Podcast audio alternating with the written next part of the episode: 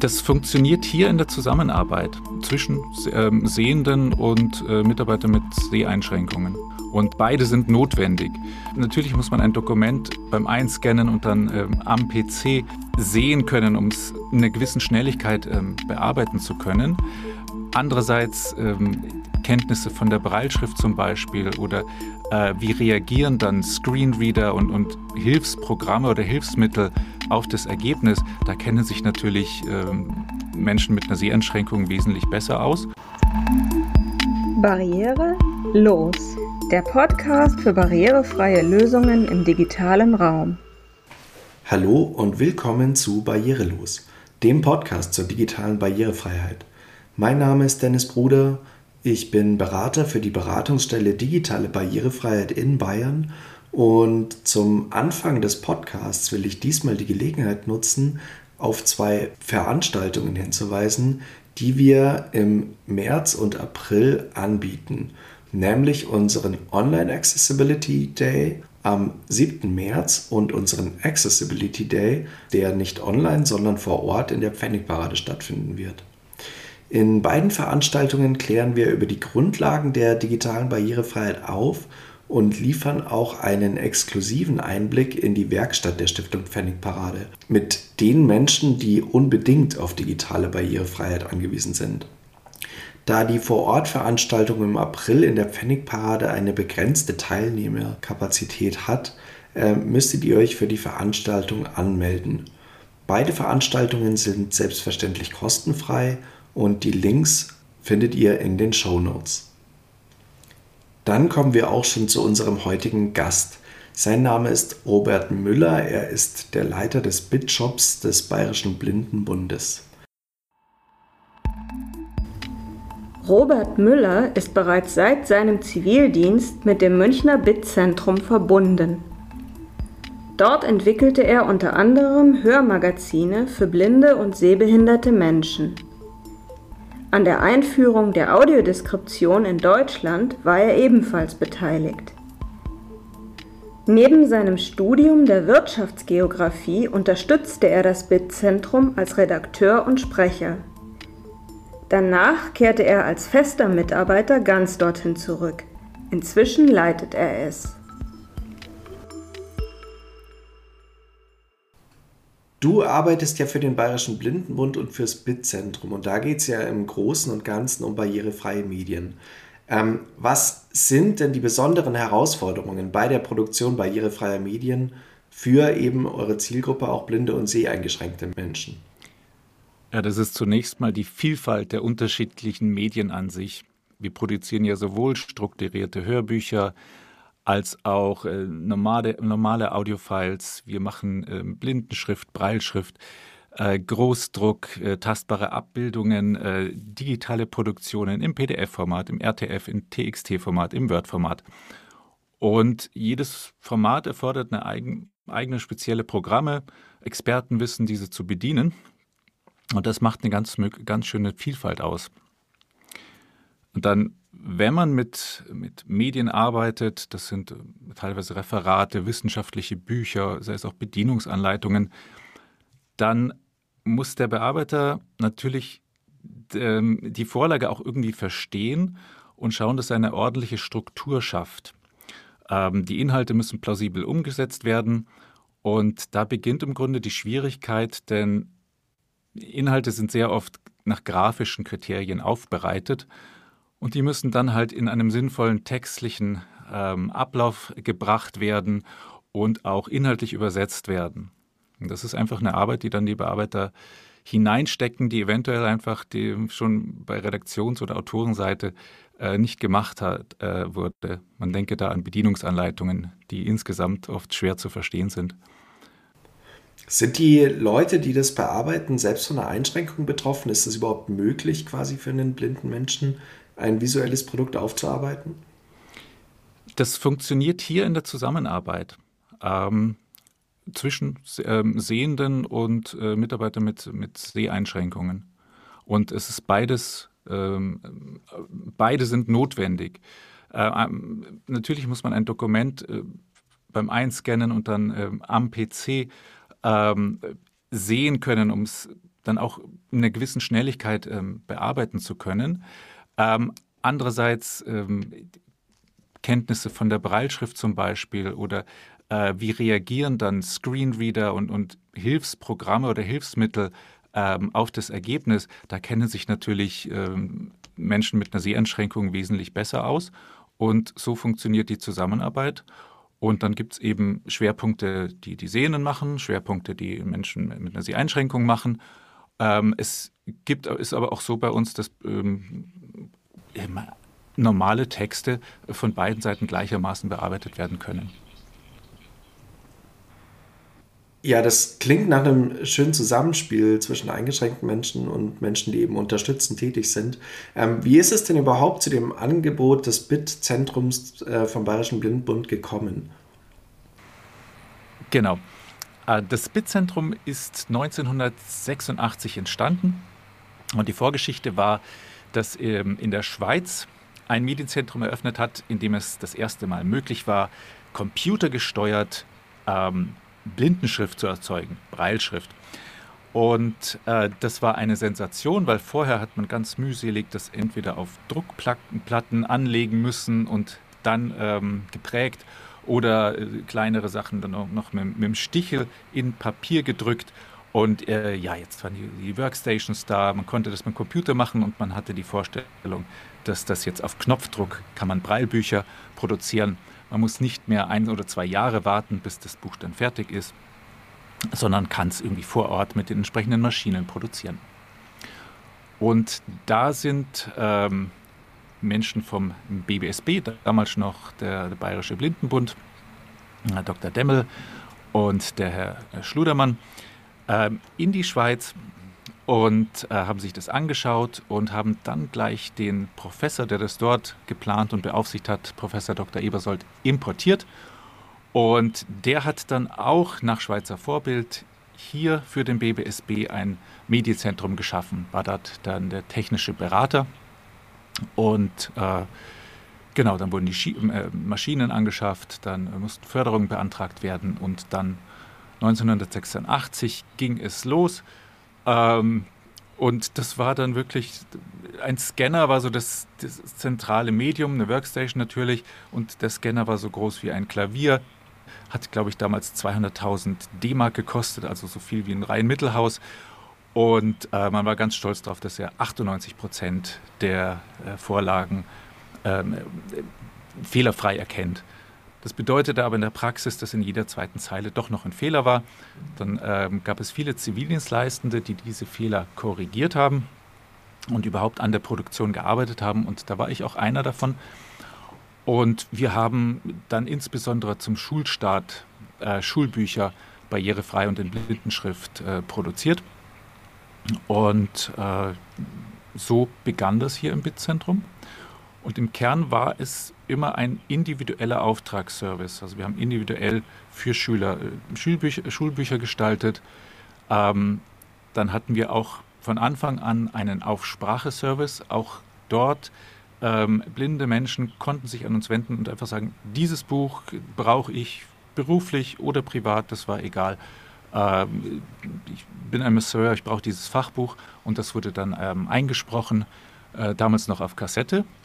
Und ähm, im Kern ist es auch weiterhin die Aufgabenstellung des BIT-Zentrums. Technisch hat sich natürlich das wesentlich weiterentwickelt und entwickelt sich auch immer weiter und es gibt immer mehr Formate, die wir bedienen müssen. Das klingt ja schon nach einer ziemlichen Entwicklung, die da auch stattgefunden hat. Ähm, wir sind ja ein Podcast für digitale Barrierefreiheit und insofern interessiert uns natürlich alles, was so ins Digitale geht, ein bisschen äh, stärker noch. Äh, was sind denn die digitalen Medien, die ihr bearbeitet? Also historisch gesehen kam nach der analogen Kompaktkassette äh, das digitale Hörbuch nach dem DAISY-Standard, also, also, Digital Accessible Information System. Äh, das heißt, auf CD hatte man auf einmal im MP3-Format ein strukturiertes Hörbuch und musste nun nicht mehr mit Kassette rumspulen, sondern konnte bei einem Lexikon äh, ganz einfach das ähm, äh, ansteuern. Die Seitenzahlen waren über äh, Metadaten abgebildet, äh, Kapitelstrukturen. Ähm, man hat 24 Stunden bekommt man auf eine CD ähm, schlechter, in einer nicht so guten Qualität, dann sogar, wenn es ein Lexikon ist, ähm, 48 Stunden oder mehr. Das war schon mal ein großer, großer Vorteil. Ähm, dann ging es darum, äh, gut, Braille-Dateien druckt man aus, man kann sie aber auch digital zur Verfügung stellen, sodass man es mit der Braille-Zeile lesen kann. Dann ähm, äh, Ursprünge waren MS-DOS, äh, wer sich dann von den älteren Hörern daran erinnert. Und dann kam aber natürlich Microsoft Windows, dann kam äh, Word als, als Format, äh, das dann auch im Grunde strukturiert wird und damit barriereärmer gemacht wird, barrierefrei gemacht wird.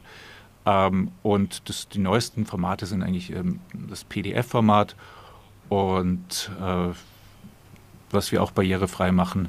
Äh, es kommen jetzt neue Formate, ähm, wobei wir schauen müssen, wie ist die, die Nachfrage. Es ist immer so, dass der Kunde ja bei uns anfragt, ob wir was machen können und sich dann so neue Technologien entwickeln. Äh, EPUB zum Beispiel oder E-Books, äh, das machen wir im Moment noch nicht, einfach weil noch fast keine Nachfrage da ist, aber das kann sich in Zukunft natürlich entwickeln. Ja, wird ja wahrscheinlich auch im Zuge des Barrierefreiheitsstärkungsgesetzes, wo dann auch E-Book-Reader zum Beispiel barrierefrei sein müssen, irgendwo vielleicht ein größeres Thema werden. Vielleicht schlägt es ja dann auch bei euch auf. Ähm, du hast gerade schon von äh, barrierefreien PDFs gesprochen. Das ist ja auch ein Thema, das gerade öffentliche Stellen immer wieder betrifft, weil viele öffentliche Stellen eben auf ihren Webseiten viele ähm, PDFs ja, zur Verfügung stellen und die eben bearbeitet werden müssen. Ähm, sind es dann mehr Privatpersonen, die jetzt mit einem PDF an euch rantreten oder sind es eben auch öffentliche Stellen? Bereich barrierefreie PDFs sind es fast ausschließlich öffentliche Stellen, ähm, private Unternehmen und da in erster Linie sind das Agenturen. Also im Grunde ähm, Auftragnehmer, gerne auch von öffentlichen Stellen, die Grafiker haben und die Grafiker kümmern sich um das Grafische, müssen aber dann eben von Gesetzes wegen äh, die Kriterien der Barrierefreiheit erfüllen, haben dieses Wissen nicht und sind dann natürlich angewiesen, dass zum Beispiel eine Einrichtung wie uns sich darum kümmert, dass sie auch diese Barrierefreiheit ähm, leisten können. Und das machen wir auch und da sind wir auch im Dialog natürlich, dass die schon vorarbeiten und das möglichst gut liefern. Aber da sind wir ein gern genommener Auftraggeber. Für Privatleute ist es uninteressant. Ähm, da wird es, ist das Word-Format viel gebräuchlicher. Also da äh, arbeitet man jetzt nicht unbedingt mit dem PDF-Format, was ja eher zum Veröffentlichen gedacht ist. Mhm. Nutzt ihr bei der Erstellung von den PDFs ähm, Standards? Also haltet ihr euch an internationale Standards? Ähm, oder entwickelt ihr sogar an, andere Herangehensweisen, vielleicht eigens entwickelte Herangehensweisen oder zusätzliche Sachen nochmal? Nein, wir halten uns an die, an die internationalen Standards, an den PDF-UA-Standard. Ähm, wir arbeiten mit den Standardprogrammen, wir, ähm, ähm, Adobe, Adobe Professional und haben dann diese Spezialprogramme, mit der wir uns die Arbeit erleichtern. Äh, Access PDF, Quickfix und was es da noch alles gibt. Aber das ist alles, sind alles auf dem Markt befindlichen Programme. Ähm, was wir noch im Grunde haben, ist, dass wir einen Menschen haben, der das mit Screenreader prüft, was andere Dienstleister oft nicht haben. Die jagen das halt durch diese technischen Programme, durch das Prüfprogramm, das Pack. Und wenn es grün anzeigt, dann ist alles okay. Wir stellen oft fest, äh, dass dann trotzdem Sachen äh, passieren können, dass es überhaupt nicht zugänglich ist oder bestimmte Sachen nicht zugänglich sind. Das entdeckt man halt dann wirklich nur, wenn jemand das tatsächlich, der sich auskennt mit dann einem Screenreader zum Beispiel, äh, das, das prüft. Und genau, das ist unser Vorteil, dass das, was unser Haus verlässt, dann natürlich gesichert barrierefrei ist, weil es auch noch geprüft wird. Aber das ist auch ein guter Tipp, den wir auch immer wieder selber ähm, machen. Also wir haben natürlich auch ähm, sehr eingeschränkte, beziehungsweise auch einen äh, blinden Menschen bei uns, der sich sehr gut mit dem Screenreader auskennt, aber wir selber nutzen den Screenreader auch immer wieder, um Webseiten zu testen, um ähm, ja, Tests an allen möglichen IT-Produkten durchzuführen. Und das kann man auch, also es gibt ja auch einen freien ähm, Screenreader, den NVDA. Und es ist, ja. also erstens zum Verständnis finde ich immer sehr gut, da selber mal reinzuhören. Und zweitens kommt man dann eben auch auf diese Fehler, die man vielleicht sonst nicht erkennen würde. Ja, wir haben ja noch die andere Seite der Anwender und Nutzer. Und, und da haben wir einen IT-Berater, den Dr. Paukovic, den, hatten, den hattest du auch schon im Podcast. Ähm, das heißt, ähm, blinde und sehbehinderte Menschen aus Bayern können sich an ihn wenden, können uns hier anrufen, wenn sie auf ein Problem stoßen oder sagen, mein Screenreader, ich kann ihn zwar einigermaßen nutzen, aber jetzt funktioniert er nicht oder hier funktioniert das nicht. Und der hat dann die Tipps, wie man störende Sachen ausschaltet, zuschaltet, äh, Funktionen äh, aktiviert, deaktiviert. Das ist nämlich auch sehr wichtig, dass wir die Anwender schulen, wie sie denn dann die offiziell barrierefrei gemachten Dateien dann auch so nutzen. Also da braucht man ja auch die richtigen Einstellungen in den ähm, Hilfsmitteln. Ja, aber das ist super, dass ihr sowas bietet, weil der, also die Screenreader sind schon nicht ganz selbsterklärend und man braucht ein bisschen Erfahrung darin. Auch ich bin nicht so besonders gut. Das kann ähm, ich bestätigen. Also nicht, dass du nicht gut bist, sondern dass sie nicht einfach zu bedienen, bedienen ja, sind und man Expertenwissen braucht, ganz klar. Ja. Mhm. Ähm, jetzt noch ein anderes Angebot, das ihr ja auch mit anbietet. Das sind die 3D-Karten, die ihr äh, aufarbeitet. Kannst du das vielleicht ganz kurz schildern, was das ist und wie ihr das angeht? Ja, äh, wir haben, als die 3D-Drucker ähm, auf den Markt gekommen sind und dann gehypt wurden und auch erschwinglich wurden, ähm, auch gedacht, was können wir damit etwas anfangen? Und äh, das, wo wir dann drauf gekommen sind, was für, für unser Medienzentrum geeignet ist, ist eben, dass man damit 3D-Karten, ähm, also Grundrisskarten, erzeugen kann und damit eben Straßen, Linienzüge, Gebäudestrukturen und sowas tastbar machen kann. So als zusätzliche Unterstützung einfach noch um fürs räumliche Vorstellungsvermögen, äh, weniger zur äh, Orientierung jetzt wirklich im Straßenverkehr oder so, aber einfach um sich mal eine, äh, die Gegend zu erfassen. Und da gab es von einem finnischen Entwickler ähm, das Programm TouchMapper, das er ähm, kostenfrei zugänglich im, im Internet hat. Und über dieses Programm kann man OpenStreetMap-Daten äh, sich mehr oder weniger per Knopfdruck umwandeln lassen in eine 3D-Datei, die man dann direkt an den Drucker schicken kann. Und der druckt dann eben diesen Kartenausschnitt ähm, als, äh, als 3D-Grundrisskarte aus. Ja, klingt nach auf jeden Fall einer gewissen Schnittmenge ins Digitale rein, wenn das über OpenStreetMap funktioniert. Ähm, aber ich nehme an, viele blinde Menschen sind ja auch im Digitalen auf Karten angewiesen, beziehungsweise wollen sich ja auch mit dem Smartphone zum Beispiel irgendwo orientieren. Und da sind wir ja im Endeffekt bei digitalen Karten.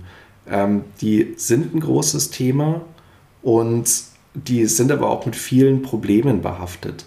Äh, wo stecken denn da die Probleme? Ja, da muss ich gestehen, ähm, bei dem Thema bin ich nicht up to date. Äh, damit äh, komme ich selber nicht, nicht in Bezug. Und das ist auch etwas, was sich ja regelmäßig ändert. Das heißt, da müsstest du tatsächlich äh, einen Ansprechpartner suchen, der aktiv immer mit den Programmen und den Applikationen arbeitet.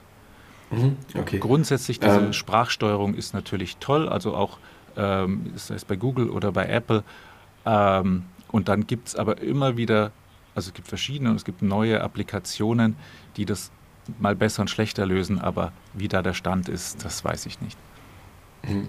Also wir hatten jetzt tatsächlich ähm, hier in der Pfennigparade ein Projekt, das mit der TU entwickelt war und haben in dem Zuge auch festgestellt, dass eben viele ja, Kartenanbieter, sei es Google Maps oder OpenStreetView, eben nicht so ähm, tief drinstecken im Thema. Google hat jetzt tatsächlich eine Funktionalität nachgezogen, die äh, Orte barrierefrei beschreiben kann, beziehungsweise die Nutzenden eben aufgefordert sind, zu Orten barrierefreie Informationen hinzuzufügen. Also ob zum Beispiel ein, ja, ein ähm, Restaurant stufenlos ist oder eben alle möglichen Informationen kann man da hinzufügen. Ähm, das ist vielleicht jetzt schon mal ein leichter Ansatz, aber es ist schon noch ein gutes Stück davon weg, dass man sich auch wirklich zum Beispiel auch als blinder Mensch orientieren kann. Ja. Ähm, ja, jetzt sind wir eigentlich auch fast schon durch mit der Folge. Ähm, trotzdem nochmal die Zukunft, was du glaubst, auch wohin sich der BitShop auch entwickeln kann, äh, welche Angebote noch hinzukommen, aber das spielt natürlich auch ganz stark damit einher, was es überhaupt geben wird, so an Medien in Zukunft, nehme ich an. Ja, nun ist der BitShop ja jetzt halt erstmal neu eingerichtet. Das heißt, wir sind froh, wir haben diese neue Seite, die sehr übersichtlich ist und dann eben diesen BitShop als zusätzliche Funktionalität. Wir sind froh, dass sich jetzt die, ich nenne es mal Generation Smartphone, ähm, wirklich die Hörbücher, die wir dort anbieten und auch barrierefreie Dateien ähm, direkt herunterladen kann. Für wer technisch das kann, damit aufgewachsen ist, ist das natürlich eine Erleichterung und äh, ersetzt dann die Notwendigkeit, sich eine CD zu holen und die vielleicht zu transferieren, was die meisten Leute bei uns tatsächlich immer noch machen. Also die CD ist nach wie vor das Medium, was äh, die meisten Leute bei uns bestellen, weil wir viele ältere Menschen haben, die das gewohnt sind und warum sollte man das ohne Not ändern? Jetzt für die neuen technisch versierten Nutzer ist dann der, der BitWeb Shop und da werden natürlich immer mehr auf diesen Zug aufspringen. Für uns geht es im Moment eigentlich mehr darum, dass wir dann auch unser Angebot immer aktuell halten und ähm, mehr Inhalte anbieten, die wir dort zum Download dann anbieten. Und dann wird sich natürlich auch in Zukunft die Medienvielfalt, je nach Entwicklung der Technik, auch ausweiten. Und irgendwann bieten wir dann vielleicht auch E-Books dort drüber an, ähm, zusätzliche Funktionalitäten. Das ist einfach ähm, die, die Zukunfts, Zukunftsmusik. Im Moment sind wir einfach froh, dass wir eben das auch anbieten können und dass es wieder Nutzer gibt, die, ähm, die eigentlich nur, nur noch de, die, das wollen. Ja. Und wir müssen ja ähm, eigentlich im Grunde sämtliche ähm, Nachfragen schauen, dass wir die irgendwie bedienen können. Mhm. Ja, super. Dann bedanke ich mich dass du teilgenommen hast bei unserem Podcast. Wenn euch die Folge gefallen hat, lasst uns ein Like da und abonniert unseren Kanal. Zum Abschluss der Folge will ich auch nochmal auf unseren Newsletter hinweisen. Einmal im Monat verlinken wir dort nämlich unsere Fachartikel, die wir zum Thema digitale Barrierefreiheit schreiben und wir halten euch auch über unsere neueste Podcast-Folge auf dem Laufenden. Außerdem weisen wir auf Veranstaltungen hin und wir verlinken interessante externe Artikel zum Thema digitale Barrierefreiheit. Wenn ihr also ganz unkompliziert auf dem neuesten Stand bleiben wollt, abonniert doch einfach unseren Newsletter. Wir verlinken den Newsletter natürlich auch in den Show Notes. Dann bis zur nächsten Folge von Barrierelos.